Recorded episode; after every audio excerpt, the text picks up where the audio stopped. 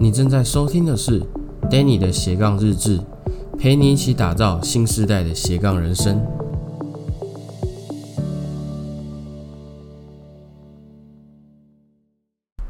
嗨，你好，我是 Danny，欢迎回到 Danny 的斜杠日志。今天是第二季的第二集啊，蛮饶舌的。那今天我们要讨论什么呢？在我们开始主题之前呢，我想先问问你，你有没有曾经建立过目标？那如果你有，那是不是很难成功的去完成它，或者是说，呃，常常设立了目标，然后没有达成？在一开始我在做斜杠创业这件事情的时候，我常常就会面临到这种状况，因为像创业，大家都会说你一定要先建立一个目标嘛。那建立目标是一件很简单的事情，你只要找到你到底想要达到什么样的结果，把那个结果当做自己的目标就可以了。但难的是你要怎么去执行它，这个过程你要怎么撑下去，甚至你在定目标的时候，呃，会有一种犹豫，就是说，哦，这个目标会不会太难了？我真的能够完成它吗？你是抱着自我怀疑的心情在定这个目标，那当然这个目标就很难去得以实现嘛。那关于这个问题呢，最近我们团队的读书会就在读一本书，叫做《奇迹公式》啊，听起来非常心灵鸡汤的书哈。但我觉得这里面的内容它是蛮循序渐进的，在帮助你成长，而不是一直疯狂的灌你鸡汤，告诉你说你只要努力。就可以成功了。努力是一个基本元素，但是它要搭配所谓的我们讲的公式，才有可能达到成功。不然一头热，好像会做不出什么样效果。那今天呢，我们的内容就是要来讲这本书里面的呃这个内在冲突的部分，在你建立目标前，你应该要化解的内在冲突。那首先，我们第一个内在冲突就是。我们常常会对机会抱有非理性的恐惧，那这什么意思呢？其实，当我们面临到很多机会来临的时候，不管是好的工作机会啦，或者是一个投资的机会啦，我们都会在这些机会来临的时候会抱有一定的兴奋感，但你也同时着恐惧着一件事情，就是啊，万一失败了怎么办？那在多数的情况。我们都会以失败为优先作为前提来当考量。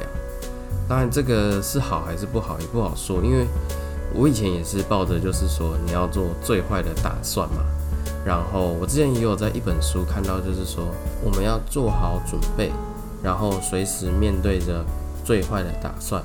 当然，他不是说任何事情都是要以最坏的打算为前提考量，他只是说我们仍然要拼尽全力。这样，即使面对最坏的打算，我们仍然有转换的余地。那在这一本书里面，我们说的非理性的恐惧，就是说，我们常常会给这样的机会一个过高的门槛，然后去忽略掉自己实质的潜能。相信大家都有听过一个实验，就是把一只蚱蜢呢放在一个玻璃口瓶杯里面，然后在上面盖一层盖子，然后这只蚱蜢呢，它就拼命的跳。拼命的跳，但因为你盖了盖子，所以它跳不出去嘛。然后过了一段时间以后，你再把盖子拿开，你就会发现说，这只蚱蜢它即使没有盖子，它也跳不出这个玻璃瓶里面。那这个就是自我设限嘛，因为它原本是跳得出去的，但是它经过多次的尝试失败以后，它认定了自己没有那个能力跳出去，最后它就永远都跳不出去这个玻璃瓶。那很多时候，我们就很像是这只蚱蜢，我们只是遇到有一个人把这个玻璃盖盖了起来，我们觉得好像没办法突破这个突破口。但是当有一天这个盖子不要说完全拿开好了，它移开了一点点缝隙，足以让我们跳出去的程度的时候，我们又会担心着是不是它又会在我们跳出去的瞬间又盖起来，我们又跳不出去，那干脆就不要努力了。那这个。就是你在设定目标的第一个内在冲突，你把这个机会加了一个非理性的恐惧，你畏惧的失败的后果，然后你就决定什么都不做。但其实解决这个内在冲突的最根本之道，就是你要直视它，然后挑战它，不停的挑战它，一直到你突破它为止。那我在这个动漫《一拳超人》，啊，不知道大家有没有看过？就有一些乡民啊，他们就会做一些梗图。那有一张梗图就写说，这世界没有一拳解决不了的问题，如果有，就两拳。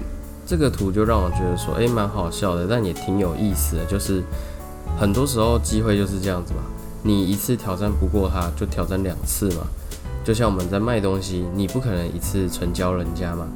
就是有人去研究说，呃，一次成交的机会大概只有五到十 percent，但是你不停的重复去问的时候，你会发现这个成交几率越来越高。有数字显示是说。我们询问的次数跟我们成交的比率是成正比的，而不是反比的。所以你可以有不好的打算，但是不要对它抱着恐惧，因为你有不好的打算，你可以知道说，为了避免这样不好的打算，你可以怎么做。但如果呢，你加了一层恐惧上去以后，它就非常容易让你拖延，然后不行动，所以最后你的目标没有达成，你就会说服自己是没有办法达成目标的人。那这个就是第一个内在冲突。那第二个内在冲突呢，叫做错语的父权。那这个意思是说，我们很容易说服自己，在做了很多很多没有什么帮助的小事上，然后告诉自己说：“OK，我今天很忙，我做了很多很多的事情，所以现在偷懒一下，啊，耍废一下是没有关系的。”这个就是错误的父权。举我自己的例子来讲好了。呃，我有几次的拖延都是因为我在想说，OK，我今天回了很多的 mail，然后回了很多的私讯，所以我现在应该就可以稍微休息一下吧，然后做做我自己喜欢做的事情这类的。那这个就是所谓的假忙碌状态，因为做这些事情，它也许会让我靠近目标，但它绝对不是让我靠近目标那几个最重要的事情。所以在你决定要休息之前，我觉得要先问问看自己一件事，就是说我今天有没有把最重要的那些事情都做完了？我完成了吗？那如果完成了，我才有资格去做这个休息。那这几项重要的事情呢？这个就是要看你的目标而定。你要去想说你要做什么事情才可以更靠近你的目标。把那些事情作为你的每日任务，一旦完成了这些事情，你就可以去耍废，做自己的事情。我觉得这都 OK，因为人不能一直处于一个工作紧张状态，还是要适当的放松。但你不能让自己一直处于一个叫做假忙碌的状态，然后好说服自己有一个无罪恶感的偷懒时光。那这样的话就是错误的父权，这就是第二点。那第三点呢，就叫做。畸形的自我观感，这是什么意思呢？呃，你有没有常常有的时候会自我怀疑，想到一些负面的形容词，比如说我不够好啦，我不幸运啊，我不值得啊，我不可能啊，类似这些负面的声音充斥在你的心中的时候，你就会更加去否定这一切的状况。而更可怕的事情是，你外界环境的声音还会试图影响你去相信这一切。都是真的，而你最后呢？你有可能还是相信的，并且认定过去的失败就是因为这些原因导致你没有办法完成你的目标，让你不愿意再尝试，否定了所有可能的机会。其实这些失败你可以化为一个经验，你把它当做是一个参考值，你不用常常回头去看它。而是在你遭遇一样的状况的时候，你可以拿出来想说，当时我做了什么事情，所以我失败了。那我就知道说这个方法不可用，它会变成是一个你的经验，它会变成是一个你的利器，而不是一个让你产生自我怀疑的一个凶器。OK，那你就专注在你眼前你想要建设的未来，过去的你就让它当参考用就好。那这个就是第三点，畸形的自我观感。那第四点呢？叫做谁在定义你？我们从出生到现在，这个外界的环境就给我们贴上大大小小的标签。那有的呢，轻到走一走它就飞掉了；有的呢，重到你要用拖着才能前进；甚至有的呢，它是镶着金框啊、钻石啊之类你很宝贵的标签。但说穿了，这些标签也是别人贴给我们的。我们要怎么决定这些标签的大小？它的重量、它的质量，最后的决定权还是在我们自己身上。那给你一个建议，就是说，别人的鞋子不一定合你脚的尺寸，你总要找到一双属于自己的鞋子。所以外界环境怎么定义你不重要，重要的是你怎么看待你自己这件事情。OK，那这个就是第四点。让我们一样回过头来重新再 run 一次，在你建立目标前，你应该化解哪几个冲突呢？就是这四个冲突。首先第一个就是对机会要抱有非理性的恐惧，你可以有不好的结果去预想，然后知道怎么去防范它，但你不要给它加上一层恐惧，导致你自己不行动。那第二个呢，就是错误的赋权，不要用假忙碌的状态。来掩盖掉自己偷懒的时光的合理性，你要去想想看，说对于自己的目标最重要的事情有哪一些，然后准确去执行它，然后执行完以后呢，当然就可以做所谓的轻松一点的活动。那第三点呢，就是畸形的自我观感，抛开那些内在跟外在的负面声音，把过去的失败化为一个经验。你可以去参考它，但不要时常去观望它。Focus 在你现在想要做的目标，这样就够了。那第四点呢？谁在定义你？不用理会身上大大小小的标签，因为这些标签最后它的重量跟质量都是由我们自己决定的。这个世界怎么看你不重要，重要的是你要了解你是怎么看待你自己的。OK，这个就是建立目标前的四个你应该化解的内在冲突。以上就是我今天的内容分享。那这本书我觉得蛮好的，大家都可以买来看一看。